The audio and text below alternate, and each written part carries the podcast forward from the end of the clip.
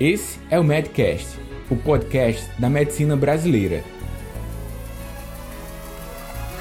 Produzido pelos médicos Daniel Coriolano e Roberto Maranhão, o Bob.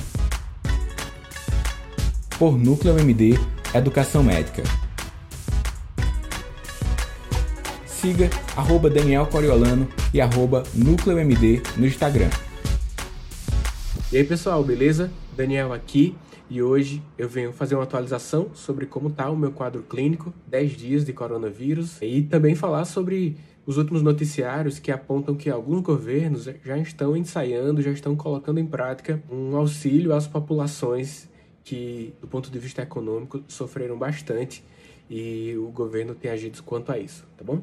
Então, primeiro ponto sobre o meu quadro clínico, vocês que estão acompanhando aqui já algum, alguns dias desde o início dessa pandemia, podem perceber que até a minha comunicação aqui tá melhor.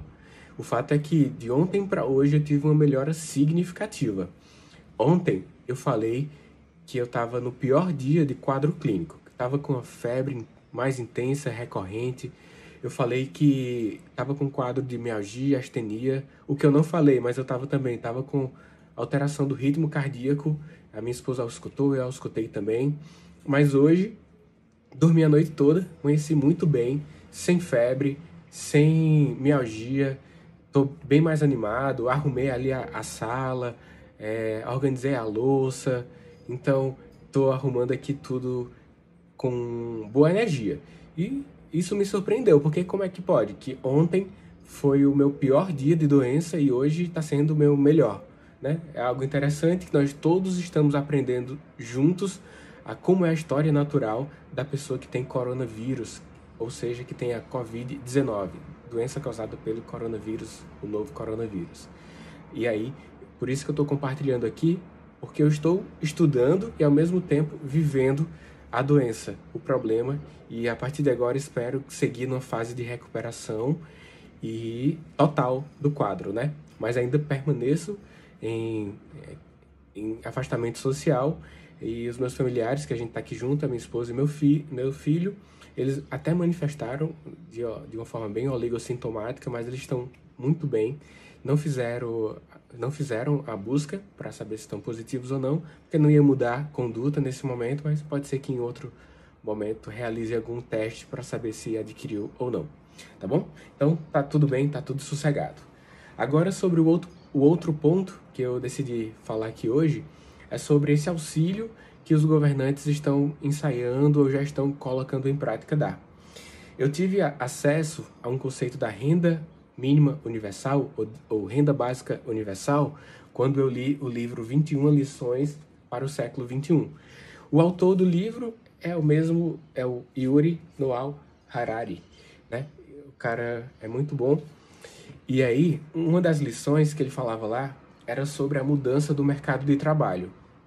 Com a mudança do mercado de trabalho, que a gente está vivendo agora uma, uma revolução, é, foi um, é o único momento da história em que empregos altamente especializados eles vão começar a sair de linha.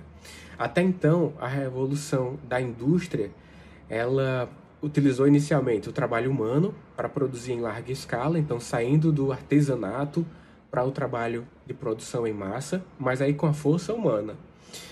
Depois, com a revolução das máquinas, da tecnologia, hoje a gente está vivendo muito o desenvolvimento da inteligência artificial. Isso quer dizer que aquela pessoa altamente especializada que desempenha uma função que pode ser colocada no fluxograma, então a máquina vai substituir. Isso diz respeito também ao médico.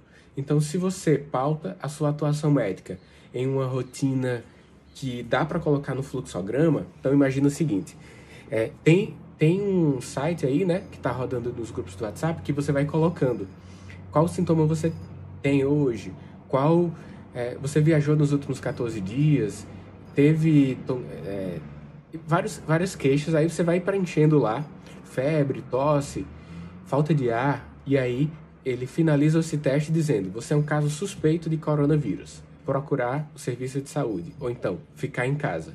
Se ele classifica pelos sinais de gravidade, ele diz para você ficar dentro do serviço de saúde. Se ele classifica você com sinais clínicos estáveis, você vai ficar recomendado ficar em casa. Ou seja, esse site foi desenvolvido a partir de uma inteligência artificial dentro de um fluxograma que dispensou a atuação médica. Por quê? O médico ia fazer exatamente aquelas perguntas. Ah, você pode dizer, ah, mas não teve exame físico. Sim, mas alguns, algumas condutas médicas que você mesmo coloca em prática, você sabe que elas, elas são resultantes, sobretudo, de alguns questionamentos que você faz. E esses questionamentos podem ser colocados em fluxogramas. Então, se a sua pauta, se você pauta a sua atividade médica em cara crachá, pergunta sim ou não, e, e depende pouco da sua atuação como humano, então quer dizer que a sua área de atuação médica vai ser ocupada pela tecnologia, mais do que isso, pela inteligência artificial. E com o passar do tempo, nós vamos desenvolver cada vez mais a inteligência artificial em vários setores da nossa sociedade.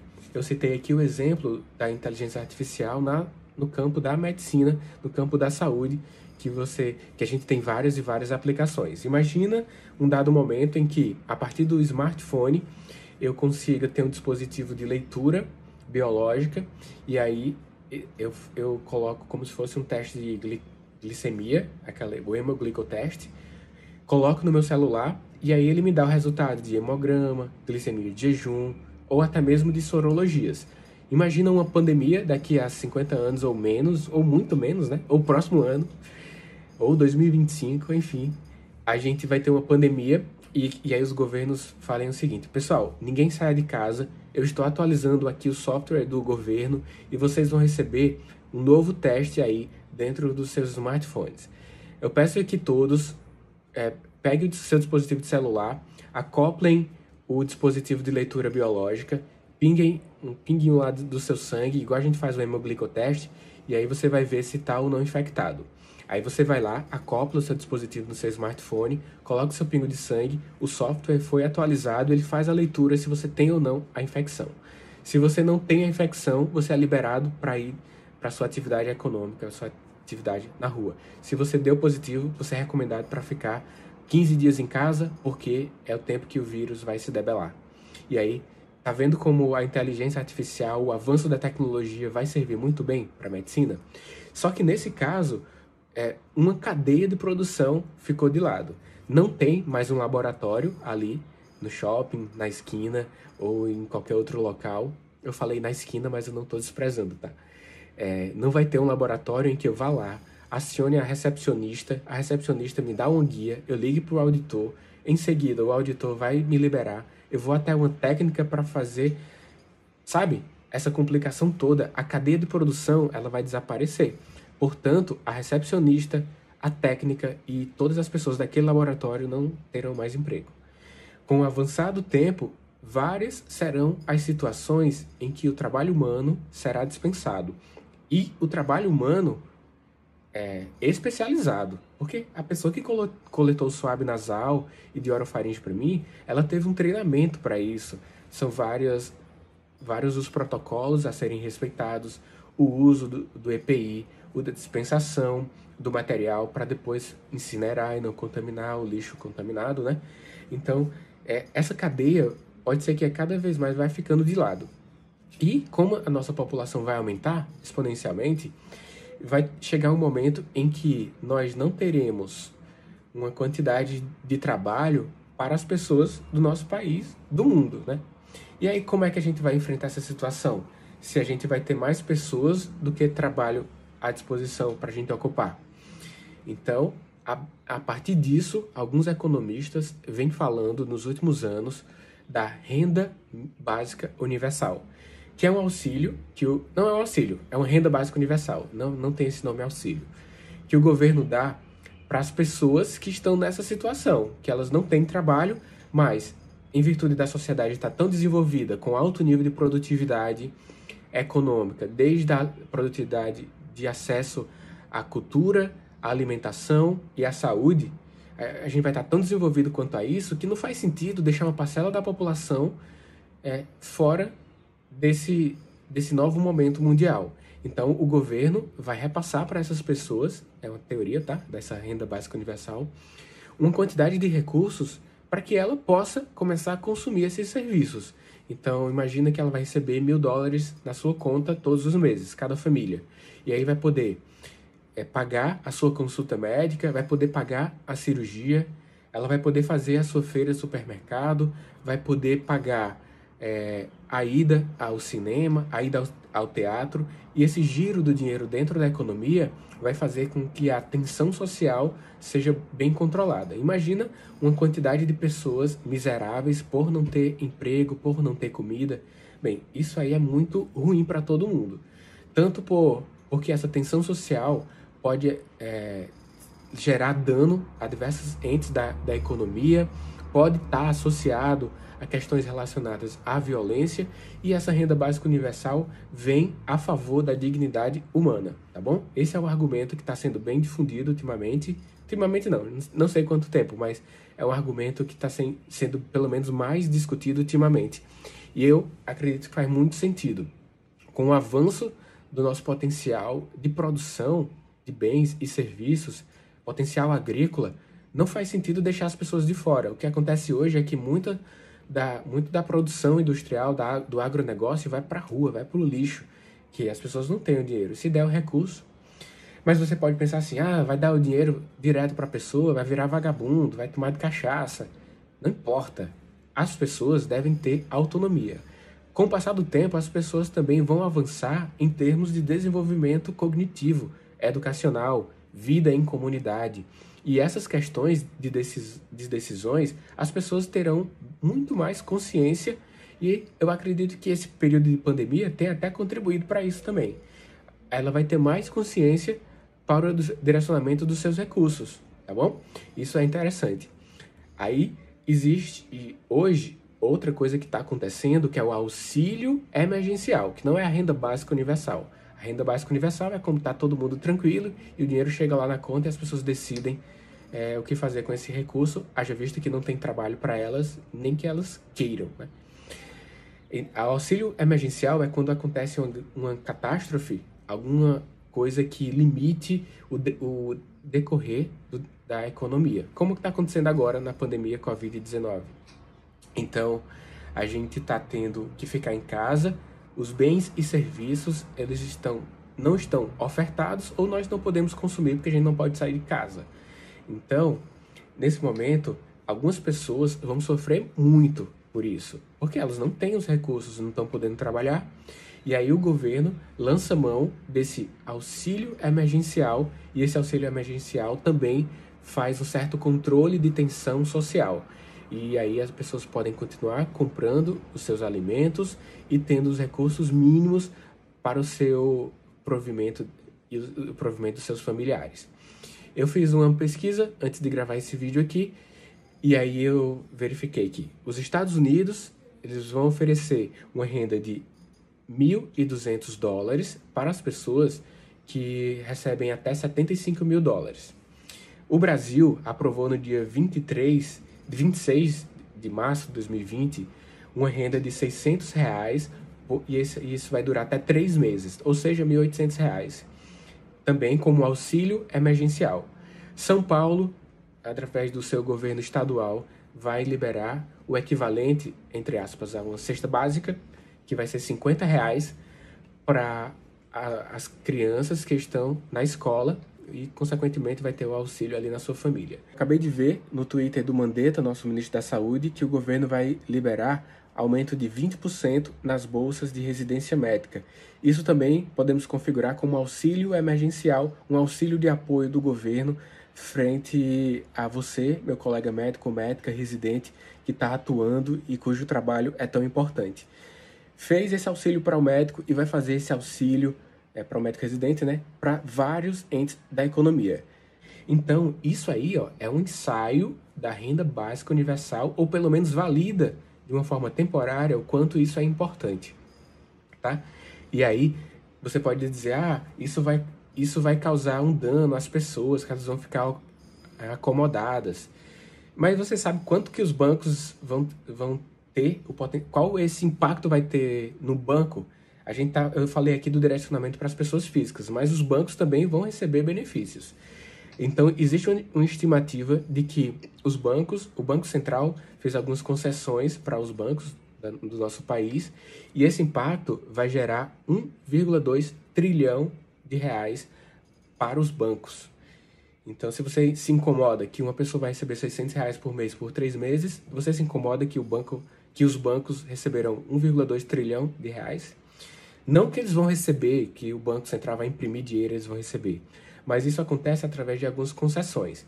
É, existe um negócio chamado depósito compulsório. O banco tem que ficar com quantidade de recursos em sua conta, é, parece que 25%, mas agora ele vai poder ficar apenas com 17%. Isso vai liberando recurso para o mercado. Então, são várias as concessões que os bancos vão ter a fim de que libere mais dinheiro para que, eles que ele possa emprestar, financiar a casa própria, financiar a compra de bens e serviços, e assim o dinheiro vá para a economia e a economia possa continuar o seu desenvolvimento. Isso aconteceu também no pós-guerra, sobretudo no pós-Segunda Guerra Mundial. A Primeira Guerra Mundial aconteceu de 1914 a 1918, ou seja, por volta de quatro anos, estou arredondando porque não foi exatamente o mês que começou, o mês que terminou, e a gente teve por volta de 10 milhões de mortes. Sendo que no mesmo período, 1918 e 19, a gente teve a gripe espanhola, que gerou entre 17 e 50 milhões de mortes. Então foi um impacto muito grande na economia e a gente teve algumas questões relacionadas a apoio do governo para que a economia se desenvolvesse. Mas não durou muito. A gente teve a Segunda Guerra Mundial em 1939 até 1945, por volta de seis anos. Após a Segunda Guerra Mundial, o pós-guerra, o desenvolvimento econômico precisava melhorar muito. E o governo agiu e duas frentes teóricas tentam explicar o porquê a gente teve o período chamado boom econômico, de 1945 a 1970. E duas linhas de explicações falam o seguinte: a primeira linha atribui o boom econômico, esse sucesso econômico que a gente teve no pós Segunda Guerra Mundial, a uma repreensão financeira, ou seja, as instituições financeiras tiveram uma baixa dos juros, então isso representa mais dinheiro no mercado. O governo, com atitudes de estímulo fiscal, também faz com que o dinheiro circule melhor na economia. Outra linha de explicação é a linha mais libertária, que diz o seguinte, que em, em virtude do livre mercado, do não controle de preço, as populações, as pessoas puderam expor seus produtos e serviços e com isso a economia se desenvolveu e a gente teve um boom depois da Segunda Guerra Mundial. Se a gente tem a perspectiva de viver um, um momento de crise após esse, essa pandemia Covid-19, algumas lições do passado podem ficar para a gente. E de tudo que eu falei aqui, você pode tirar algumas conclusões e pensar quais as melhores condutas a serem feitas a partir de agora, de uma forma profilática, ou a partir das próximos dias ou semanas, haja vista que a gente está num momento de indefinição quanto ao que fazer se todo mundo fica em casa, libera a população de baixo risco, fiquem os idosos em casa, não tá, ninguém está claro quanto a isso. O que está claro é que vai ter um dano, e já está tendo dano econômico, mas que, muito pior que isso, é que milhares de irmãos brasileiros ou irmãos humanos morram em virtude da exposição em massa e da su superlotação dos serviços de saúde se todo mundo pegar esse, o, o novo coronavírus de uma vez só tá? Então ficam a, algumas lições quanto a isso. E essa, só para concluir aqui sobre essa renda básica universal, é, os economistas liberais que começaram a falar sobre isso, eles eles colocam pelo menos duas linhas de ações que o dinheiro chega na pessoa que está precisando. O primeiro é esse que eu falei: o dinheiro cai na conta e você escolhe o que consumir. A outra linha é que o, os governos eles coloquem o que é que é de básico para as pessoas à disposição. Por exemplo, abrir um restaurante para ter o almoço, é, ter uma, uma, um mercantil em que a pessoa vai lá pegar a sua feira, ou então fazer show de graça para acesso à cultura, ou então ter serviço médico gratuito. Sendo que alguns argumentam aqui o seguinte: é uma logística muito grande para que você crie os estabelecimentos. Você cria o restaurante, você cria o mercantil popular para dar o alimento à pessoa, então é uma logística muito grande. É melhor que se dê o dinheiro e a pessoa que vá atrás lá de acessar o alimento comprando, porque isso também desenvolve a economia. Então seria até certo ponto, um desgaste econômico para montar toda a logística para fornecer é, a comida lá no restaurante ou outras coisas que eu já citei aqui. Então, o que você acha disso? Eu acredito que dar o dinheiro diretamente é, é melhor, mas eu acredito também que nós precisamos evoluir em termos educacionais para que as pessoas façam um melhor uso dos recursos que chegarão às suas contas se em um dado momento da nossa evolução social a renda básica universal seja colocada em prática, tá bom? O que é que você acha disso? O que é que você me diz sobre tudo que a gente falou aqui, sobre essas lições da história, as lições que a história no, nos dá e que devem nos gerar aprendizados? Se você tem alguma ideia, alguma contraposição, alguma ideia adicional, fala aqui, vamos ter uma, uma discussão bem bacana. O fato é que eu acredito que até esse momento todo mundo pôde evoluir em termos cognitivos e agora tem muito mais argumentos para pensar de uma forma crítica sobre as melhores saídas para o cenário econômico e o cenário de saúde da nossa população, tá bom? Abraço e até o próximo. Obrigado por acessar o Medcast. Para você ter acesso à comunidade fechada do podcast, e ainda ter acesso a web aulas, e-books, mini cursos, conteúdos complementares aos episódios publicados por aqui, faça parte do Medcast Premium. O link para acessar e ativar o seu período gratuito está junto à descrição desse episódio.